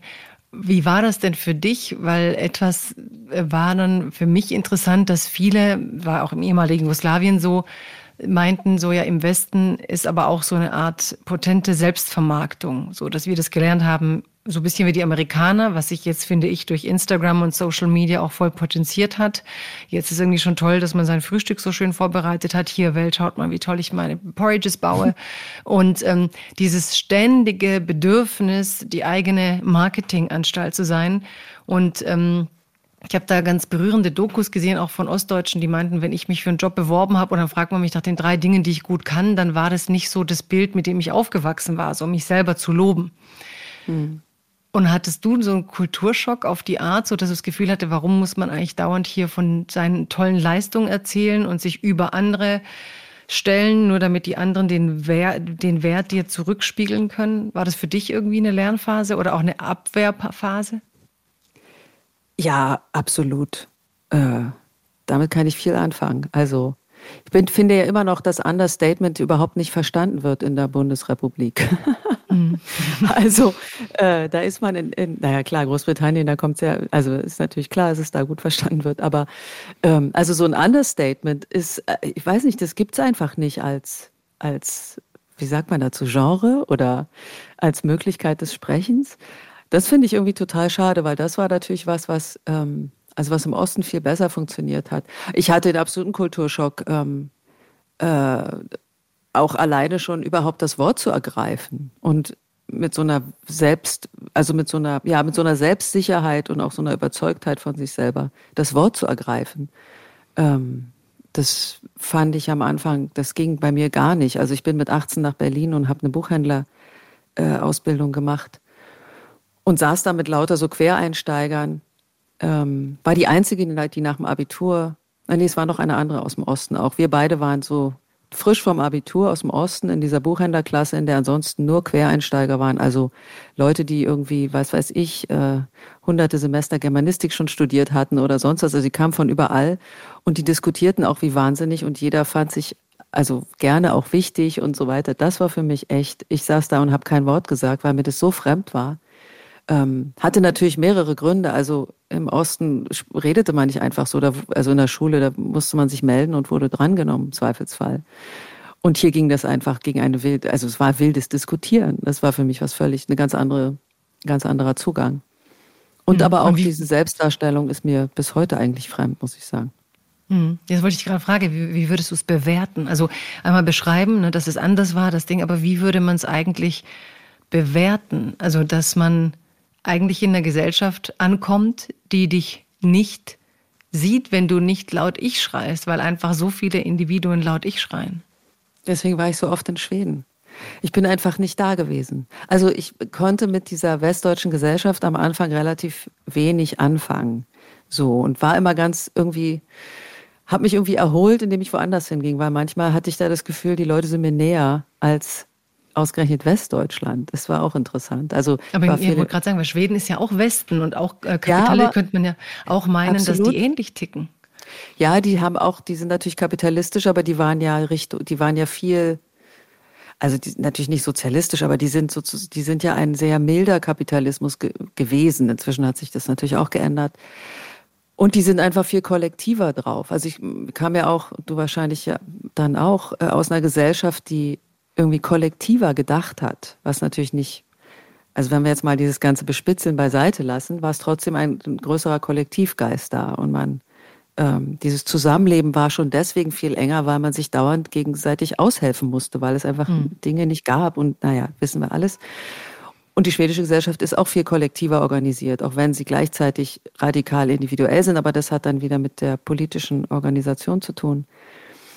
Aber dieser Kollektivgeist ist stärker und eben nicht, und da gibt es eben auch so eine, so eine historische, äh, so ein historisches Gebot, die heißen die Jante-Gesetze und die bestehen darin, dass man sich nicht in den Vordergrund spielt. Also das ist das Allerverbotenste, dass du dich in den Vordergrund spielst oder dich wichtig machst. Das geht gar nicht. Und die Hierarchien sind sehr, sehr runtergefahren in Schweden da habe ich irgendwie was wiedergefunden, was, was, was mit meiner, meinem Aufwachsen im Osten zu tun hatte. Viel mehr als äh, in Westdeutschland. Und das war dann immer so ein bisschen der, auch so ein Fluchtpunkt. Ich kann das echt gut verstehen. Ich weiß auch dieses, diese Art Understatement, die du meinst. Ich habe das Gefühl, das einzige Understatement, das hier funktioniert, sind Männer, die Macht wollen und es aber nicht sagen, weil es eh jedem klar ist. Und es war wirklich schon von klein auf ja. so. Hatte ich immer das Gefühl, in der dritten Klasse kamen schon die längsten Jungs, die Klassensprecher werden wollten und eigentlich ja. nicht gut waren. Schon in der Pause, Gell, du wählst mich nicht. Ne, so im Sinne von hoffentlich wählst du mich. So kam immer mit so einer Masche, ja. ich will es auf keinen Fall werden, aber ließen sich aufstellen. Und die wurden es okay. dann auch. Und das Gleiche sieht man jetzt bei Friedrich Merz und ich würde sagen, selbst bei Karl Lauterbach, der ja. immer sagt, ich will auf keinen Fall Gesundheitsminister. Also das ja, ist die einzige Art Understatement, die für mich ähm, im Moment im Westen funktioniert. Männer, die Macht wollen und die dann so pseudo-bescheiden sagen, natürlich nicht oder sogar, nein, nein, ich bloß nicht mich. Ja? ja? Aber dann auf der Liste ganz oben stehen und es werden wollen. Und das funktioniert, weil das jeder lesen kann so. Ja, ähm, stimmt. Ja, ja das ganz finde ich mhm. interessant ja. und ich finde auch so der Star-Kult, dass man hier sehr schnell Allüren mit äh, Status verwechselt, statt zu mhm. sagen, je mehr Status jemand hat, desto mehr Privileg hat er, dass es ihm ermöglicht, eigentlich freundlich zu Menschen zu sein. Ne? Bei, bei mhm. uns wird das so gelesen, dass je erfolgreicher Menschen sind, eben durch dieses Understatement berühmte Schauspieler eigentlich oft viel freundlicher sind und nahbarer, weil sie ja niemandem beweisen müssen, dass sie einen Status haben. Genau. Der ist ja gesellschaftlich ja. Durch die Bewunderung und die Zuneigung, die sie in Massen erhalten, schon gegeben, während ich hier immer das Gefühl habe, je mehr Status man erlangt, desto mehr muss man das dann durch Vorzimmerdamen, durch äh, ne, wie komme ich überhaupt durch zu dir, durch so durch andere Statusdinge nochmal äh, symbolisieren ja, und einzementieren. Ne? Ja. So. Ja. Geht ja auch so. Absolut. Also, ja, das ist eine tolle Beobachtung. Meine, also ich, ich erinnere mich immer noch an mein Gespräch mit Imre Kertisch. Das war so angenehm. Der Mann war so berühmt. Das war nach seinem Nobelpreis. Ähm, und der war der freundlichste, bescheidenste, zurückhaltendste Mann, der mit mir damals, ich war ja ziemlich unbekannt für ihn sowieso, wir haben, ein, wir haben uns wirklich schön unterhalten und es funktionierte einfach. Also da war keine von diesen äh, anstrengenden Allüren oder sowas. Und das finde ich eigentlich sehr, das ist irgendwie erstaunlich. Also denke ich immer, die, die wirklich interessant sind, die brauchen das nicht. Also das ist so irgendwie fast so mein mhm. so meine Brille, durch die ich dann manchmal gucke. Ja, ich auch, aber ich sehe dann trotzdem, dass Westdeutschland so funktioniert, dass wenn Leute sich aus meiner Sicht unmöglich geben, dass man irgendwie interpretiert, jetzt muss man den Menschen die Welt zu Füßen legen. Ne? Also so eine ganz komische ja. Art, die Umgebung spielt für den jetzt den König. Oder ähm, ähm, auf, auf, für mich eine Perversion dessen, mit was ich auch aufgewachsen bin, so wie du das beschreibst, und auch mit diesem kollektiveren denken, dass man doch eigentlich nicht, wenn man schon herausragend ist, den anderen durch sich so geben, ein schlechtes Gefühl geben darf. Ne? Mhm. So mhm. bin ich eigentlich aufgewachsen auch. Ja. Ähm, trotzdem ist es ja immer so ein Ding, spricht man Leute auf diese Biografien an oder nicht? Ähm, wie es dir dann damit, wenn man dich dazu befragt? Also würdest du jemand sagen, sagt, nee, hört mal auf, mich auf meine Ostbiografie festzulegen?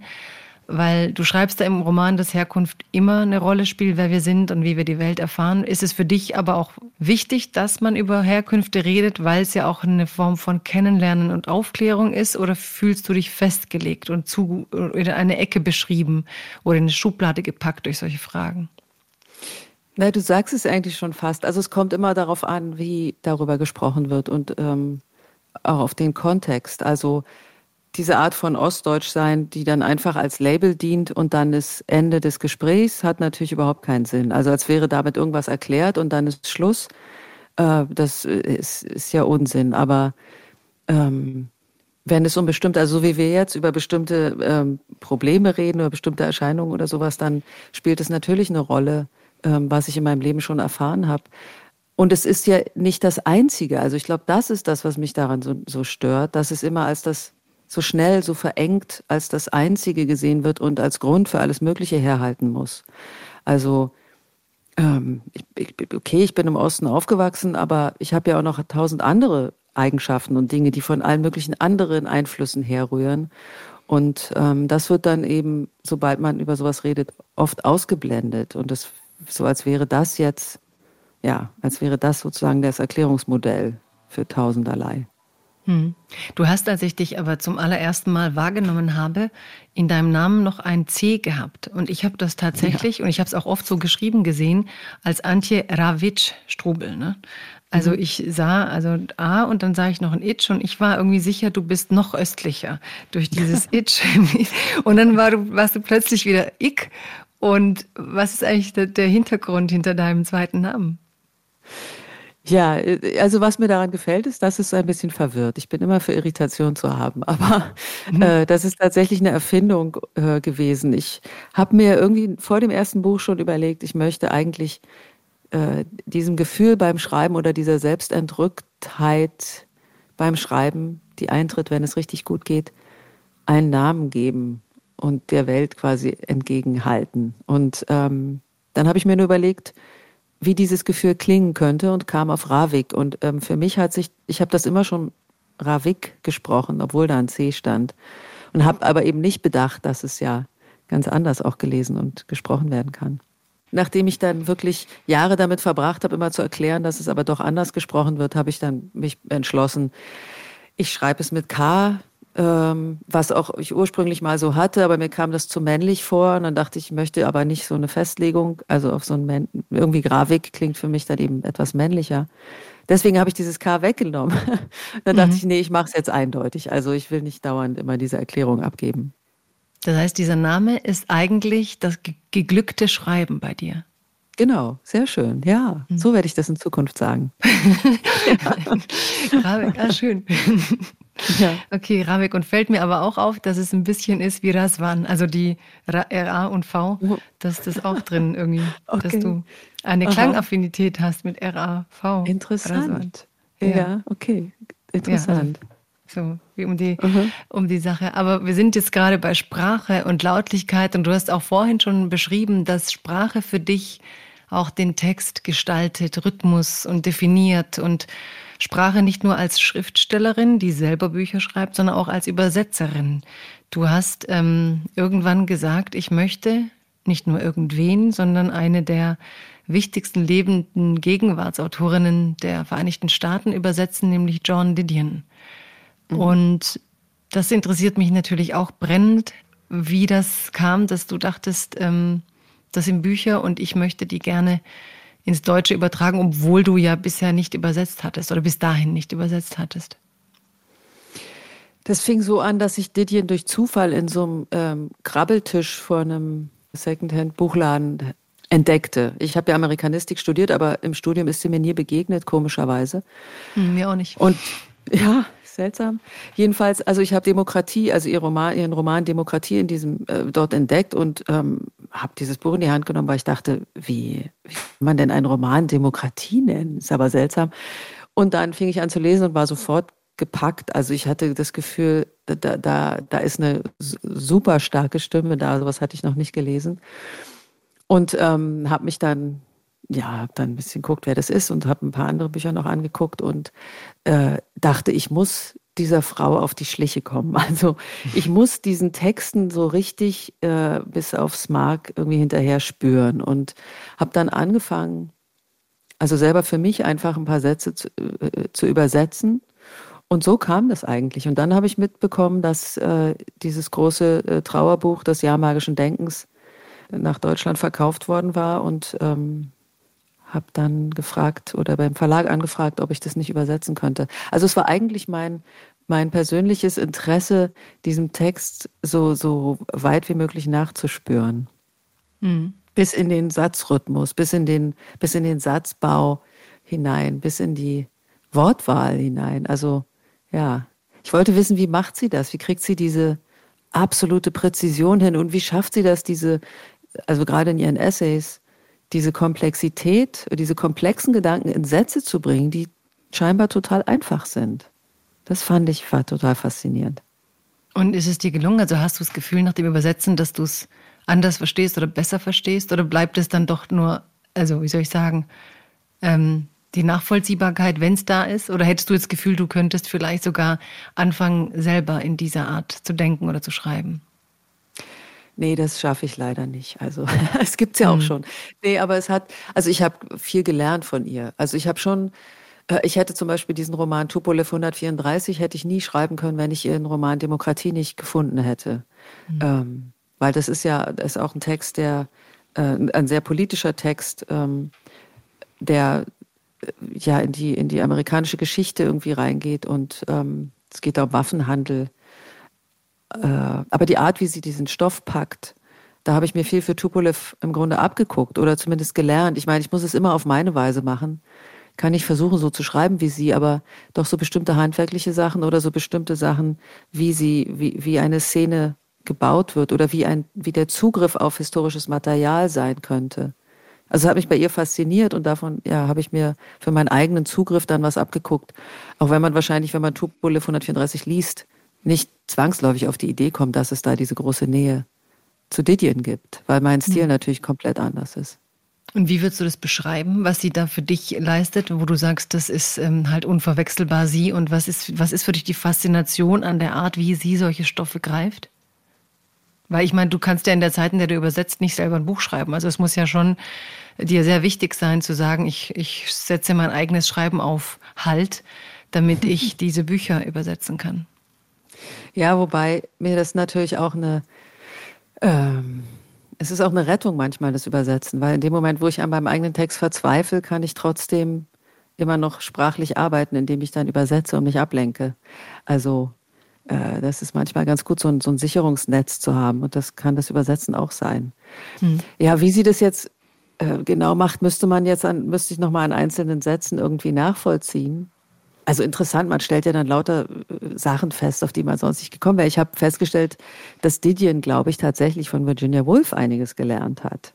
Und zwar, ähm, wie sie mit Wiederholungen arbeitet. Also die setzt ja, also Didion ist ja, setzt Wiederholung auf eine ganz bestimmte Weise ein. Also jedes Mal, wenn sie was wiederholt, verändert sie es auch leicht. Und ähm, das hat auch einen rhythmischen Effekt. Und das macht den Text auch dichter, die Art, wie sie wiederholt. Sie sagt selber, sie hat es von Hemingway, aber wenn ich mir Virginia Woolf angucke, ähm, sehe ich da irgendwie auch eine Parallele. Also weil, weil Wolf sehr subtil, äh, elegant auch mit Wiederholung arbeitet, auf eine ähnliche Weise wie Didion. Was mir aber nur aufgefallen ist, weil ich halt beide Autoren übersetzt habe und Essays von beiden übersetzt habe.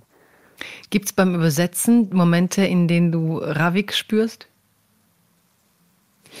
Na, immer dann, wenn ich äh, tatsächlich mehr äh, ins Kreative gehe. Also in Momenten, wo ich relativ frei übersetzen muss, weil, also gerade bei, weniger bei Didion vielleicht, weil die ist so präzise, da muss man bei, nah bei ihr dranbleiben.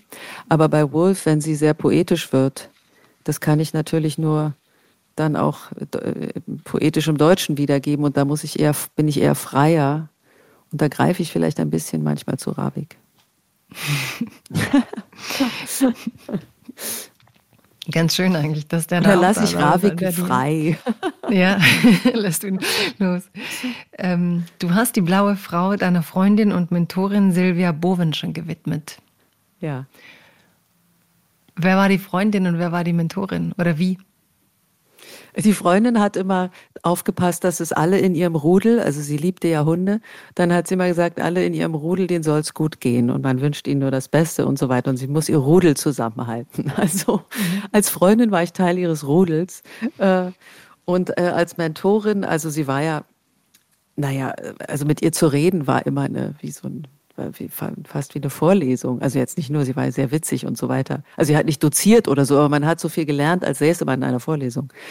Ähm, und sie war meine Lektorin und äh, da habe ich nochmal einen sehr strengen Blick auf Texte kennengelernt. Ähm, und ich habe äh, verstanden, dass wenn es, wenn sprachlich was nicht stimmt, stimmt meistens der Gedanke dahinter nicht. Also man kann der Sprache ansehen, ob der Gedanke dahinter klar ist oder nicht. So hat sie immer Texte be be betrachtet. Und das fand ich irgendwie eine schöne Herangehensweise. Also wir haben jetzt nie über sowas geredet wie äh, Figurenzeichnung oder ist das jetzt, also ja, also über so Figuren als solche, sondern wir haben eigentlich immer nur sprachlich gearbeitet, aber das, hat, das zeigt eigentlich, ich meine, Text ist ja nun mal Sprache. Und wenn was sprachlich nicht stimmt, stimmt das dahinter eben nicht. Und dann ist eben die Figur auch unklar. Es hat aber nichts mit der Figur, sondern mit der, Sprachle, mit der sprachlichen äh, Arbeit zu tun. Fehlt dir diese Art der Auseinandersetzung mit jemand? Oder ich vermute, dass sowas schwer zu finden ist, zu ersetzen, außer du hast die Stimme dann in dir. Ja, so ist es auch. Also ich muss auf das zurückgreifen, was ich quasi internalisiert habe. Sie fehlt mir total. Also es war ja auch gerade deswegen so toll, weil sie so, weil sie diese Erfahrung hatte und weil sie mir so viel voraus hatte. Und da gab es äh, einfach eine, also ich habe was gelernt, da gab es diese starke, es gab eine starke Auseinandersetzung. Ich bin manchmal nach Hause gefahren und war total sauer. Dachte, ich gehe nie, ich zeige ihr nie wieder auch nur eine Zeile. Aber sie hatte leider meistens recht. Also diese Art von Auseinandersetzung, so anstrengend das manchmal war, fehlt mir schon sehr. Ja. Mhm. Aber du hattest auch das Vertrauen irgendwie, dass du trotzdem dann immer wieder hin bist, ne? Sie wollte immer das Beste aus dem Text machen. Also das war natürlich ihr Ansatz. Man wusste, sie also sie will aus dem Text das Beste rausholen. Mhm. Ich glaube, das ist dann auch das Grundvertrauen, das man überhaupt braucht, damit jemand harte Kritik üben kann und wo man denkt, das ist gut, egal wie wütend man dann drauf wird. Ja, ja. Mhm. Ich habe interessanterweise bei dir vergessen, das ist mir jetzt noch nie passiert, ähm, über das Zitat zu reden, das du mitbringst. Stimmt, ich warte schon die ganze Zeit. Ja, ich habe es völlig vergessen, weil ich einfach so eingetaucht bin in dein Buch und sofort über dein Buch reden wollte. Aber du kommst mir nicht davon. Ähm, wir holen noch mal ganz zum Schluss dann eben bei dir dein ja. Zitat vor und ich frage dich, was ist das Zitat, das du mitbringst zum Thema Freiheit? Also, das äh, Zitat ist von Virginia Woolf und kommt aus äh, ihrem Essay, diesem sehr berühmten Essay Ein Zimmer für sich allein. Und da heißt es, es wäre jammerschade, wenn Frauen schreiben würden wie Männer oder leben würden wie Männer oder wie Männer aussehen würden.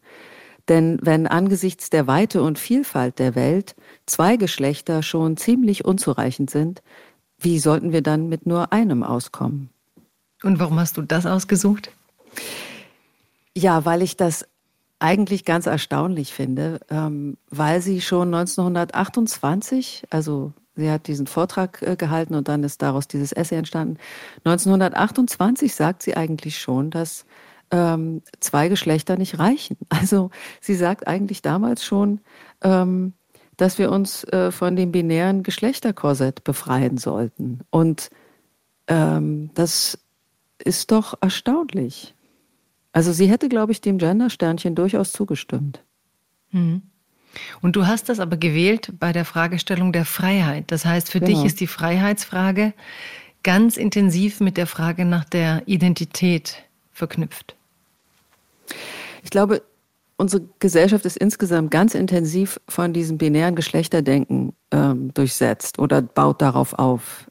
Es gibt immer nur das eine oder das andere. Es ist so dieses Entweder-oder-Denken. Und dahinter stehen für mich diese Ausschlussprinzipien. Also wenn es nur das eine oder das andere geben kann, dann heißt immer, eins bleibt ausgeschlossen. Und es bezieht sich eigentlich auf alle möglichen Dinge ähm, innerhalb der Gesellschaft. Und solange wir das so denken, irgendwie sind wir da auch drin eingeschlossen. Also wir können kein sowohl als auch denken. Und ich finde das eine viel größere Freiheit oder Offenheit, sich sowohl als auch vorstellen zu können. Also die Dinge zusammenzudenken, statt sie immer nur als Gegensätze oder dass das eine das andere ausschließen muss zu denken. Hm. Aber findest du nicht manchmal verrückt? Sie beschreibt ja, dass eben wäre schade, wenn Männer wie wenn Frauen wie Männer wären und eben, dass es mehr gäbe sogar als diese Binarität. Aber ähm, das Interessante finde ich manchmal, dass ich doch den Eindruck habe, dass wenn wir uns emanzipieren, am Ende viele Frauen doch meinen, sie müssten wie Männer werden. Dass selbst ähm, queere Beziehungen sich am Ende ein bisschen annähern dem, was ähm, Beziehungen das machen. Ist. Dass ja. wir eigentlich immer von Freiheit reden und von Vielfalt und am Ende doch alle ein Stück weit Assimilation an das praktizieren, was wir kritisieren irgendwie. Es klingt jetzt blöd, aber mhm. ich finde nicht, dass wir mit den Frauen, die jetzt auch in die Gesellschaft reingehen, wirklich die Arbeitswelt verändert hätten, weil wir sagen, wir Frauen wollen aber bitte anders arbeiten und anders führen. Es wird zwar immer behauptet, aber am Ende sind da doch einfach viel mehr Frauen, die genauso in den Führungsetagen führen, mit vielleicht subtilen emotionalen Intelligenzwerten besser, okay. Aber die Welt ist doch dann trotzdem, also ich finde, wir nähern uns ja. immer zu sehr dem an und sprechen aber immer von der Vielfalt, die wir eigentlich wollen. Geht es dir auch so beim Beobachten? Ja, absolut. Da würde Virginia Woolf sagen, das ist der ewige Tanz um den Maulbeerbaum. Und der besteht aus Tradition, Gesetzen und Brauch. Also letztendlich unseren Gewohnheiten. Und ähm, diese Gewohnheiten, die ja auch auf festgefahrenen Strukturen beruhen, sind einfach so stark, dass die sehr schwierig äh, aufzubrechen sind. Also ähm, Sie hat ja auch noch einen anderen Essay geschrieben, die äh, drei Guineen, zehn Jahre später, ähm, wo sie eigentlich fordert, dass Frauen komplett aussteigen sollen. Also Frauen sind, sieht sie sowieso als Außenseiterin, weil sie natürlich historisch bedingt ganz äh, aus anderen Verhältnissen kommen, also nie Zugang zur Öffentlichkeit hatten und immer ins Privathaus verbannt waren quasi. Ähm, wenn sie sowieso Außenseiterin sind, dann sollen sie komplett aussteigen und das ganze im Grunde kapitalistische System, das auf Eigentum, Besitz beruht, ablehnen. Sie selber hat ja auch immer also hat selbst sowas wie eine Doktorwürde oder äh, Auszeichnung, Ehrung von Universitäten, die Teil dieser Struktur sind, immer abgelehnt, hat sie nie angenommen. Ähm, das war so ihre Forderung, aber dafür ist es natürlich jetzt längst zu spät. Also wir sind ja, wir befinden uns ja in diesen Strukturen und ich glaube, das ist irgendwie ungeheuer schwierig, diese Strukturen grundsätzlich zu verändern. Deswegen ist es so lange, also man kann da nur dran arbeiten, aber solange diese Strukturen da sind, ist es natürlich auch schwierig, jetzt für eine einzelne Frau in der Führungsposition sich irgendwie komplett anders zu verhalten, weil sie natürlich in so einer Struktur sitzt, da auch. Ja, ich muss auch gerade, während du redest, an Katharina Rutschki denken, die verstorben ist, aber von der ich damals zum ersten Mal von so einem Philosophinnenkreis in Italien gehört habe, der sie wahnsinnig inspiriert hat, weil sie genau das gemacht haben, was Virginia Woolf da gefordert hat. Sie sind ausgestiegen Aha. aus dem klassischen philosophisch-akademischen Diskurs mhm. und haben sich als Philosophinnen getroffen, Sprachphilosophinnen äh, und über Feminismus nachgedacht und einfach mal gesagt, wir zitieren die ganzen Männer nicht. Mhm. Also jedes Gespräch mhm. über Philosophie sollte dort stattfinden, als gäbe es diese ganzen großen mhm. Denker gar nicht erstmal, um anzufangen innerhalb eigener Bezugssysteme und andere Referenzsysteme, die sind irgendwie ausgestiegen, haben aber eigentlich aus meiner Sicht ja nie eine größere Breite erreicht. Sie haben ein paar Anhängerinnen, gerade auch bei so erziehungspsychologischen Fragen, aber sind halt doch in der Versenkung geblieben. Also wie man es schafft, auszusteigen und dann von der Seite aus die Welt zu verändern, müsste auch noch mal jemand in einem Essay erklären, glaube ich. Ja, ich glaube, das funktioniert. Also es funktioniert nicht. Klar, äh, man kann es, also meine, meine Auffassung ist, man kann es nur subversiv machen. Also man kann es nur von innen heraus aushöhlen ähm, und immer mehr aushöhlen und bis es irgendwann zusammenfällt. Hm, aber man sieht ja, was passiert, was, wenn, Subversive, wenn Subversive integriert werden, sieht man ja, was passiert. Ne? Alte 68er ja. Ähm, haben ja auch den Marsch ja. durch die Institutionen geschafft und man hat die Bilanz jetzt noch nicht ganz sicher, ob es jetzt so subversiv alles dann bleiben kann, wenn man die Macht hat. Aber das werden wir jetzt gar nicht klären. Du hast dafür dieses schöne nee. Bild, diesen schönen Satz äh, von Virginia Woolf mit dem Maulbeerbaum. Sag den doch nochmal, den fand ich toll. Ja, es ist der ewige Tanz um den Maulbeerbaum. Aus genau. und der Maulbeerbaum ein Gesetze, Brauch und Tradition. Ja, fand ja. ich ganz großartig. Und ich glaube, das haben wir jetzt auch versucht in diesem Podcast, diesen Maulbeerbaum mal umzutanzen, aber vielleicht auch ein, zwei neue Impulse reinzubringen. Ich danke dir sehr, dass du da warst und uns Raum und Zeit gegeben hast und eben auch Einblick in deine Gedankenwelt. Hat mich sehr gefreut, hat mir auch große Freude bereitet. Ja, mir auch. Es war sehr schön. Ich fand es total schön, wie du mein Buch gelesen hast und ja, also Sachen aufgebracht hast, die bisher in den Rezensionen oder in anderen Gesprächen noch gar nicht so angesprochen worden sind. Das freut mich sehr und es hat mich ja. auch wirklich bewegt, das zu lesen. Also es hat wirklich ganz vielen Dank für dieses Buch. Ja, danke. Das also war Freiheit Deluxe mit Antje Ravik-Strubel und ihrem Buch Blaue Frau. Also ich habe das Gespräch wirklich genossen, weil ich auch dieses Buch richtig gehend verschlungen habe, nachdem ich mich am Anfang reinkämpfen musste. Und es sind so viele bereichernde Themen, auch als ähm, Frau, auch als Autorin.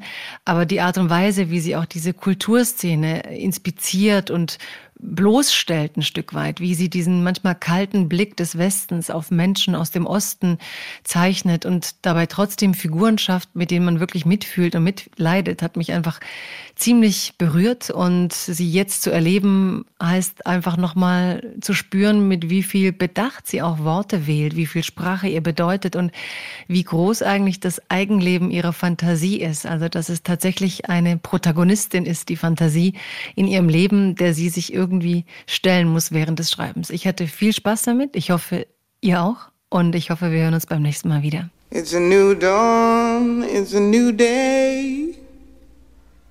It's a new life for me.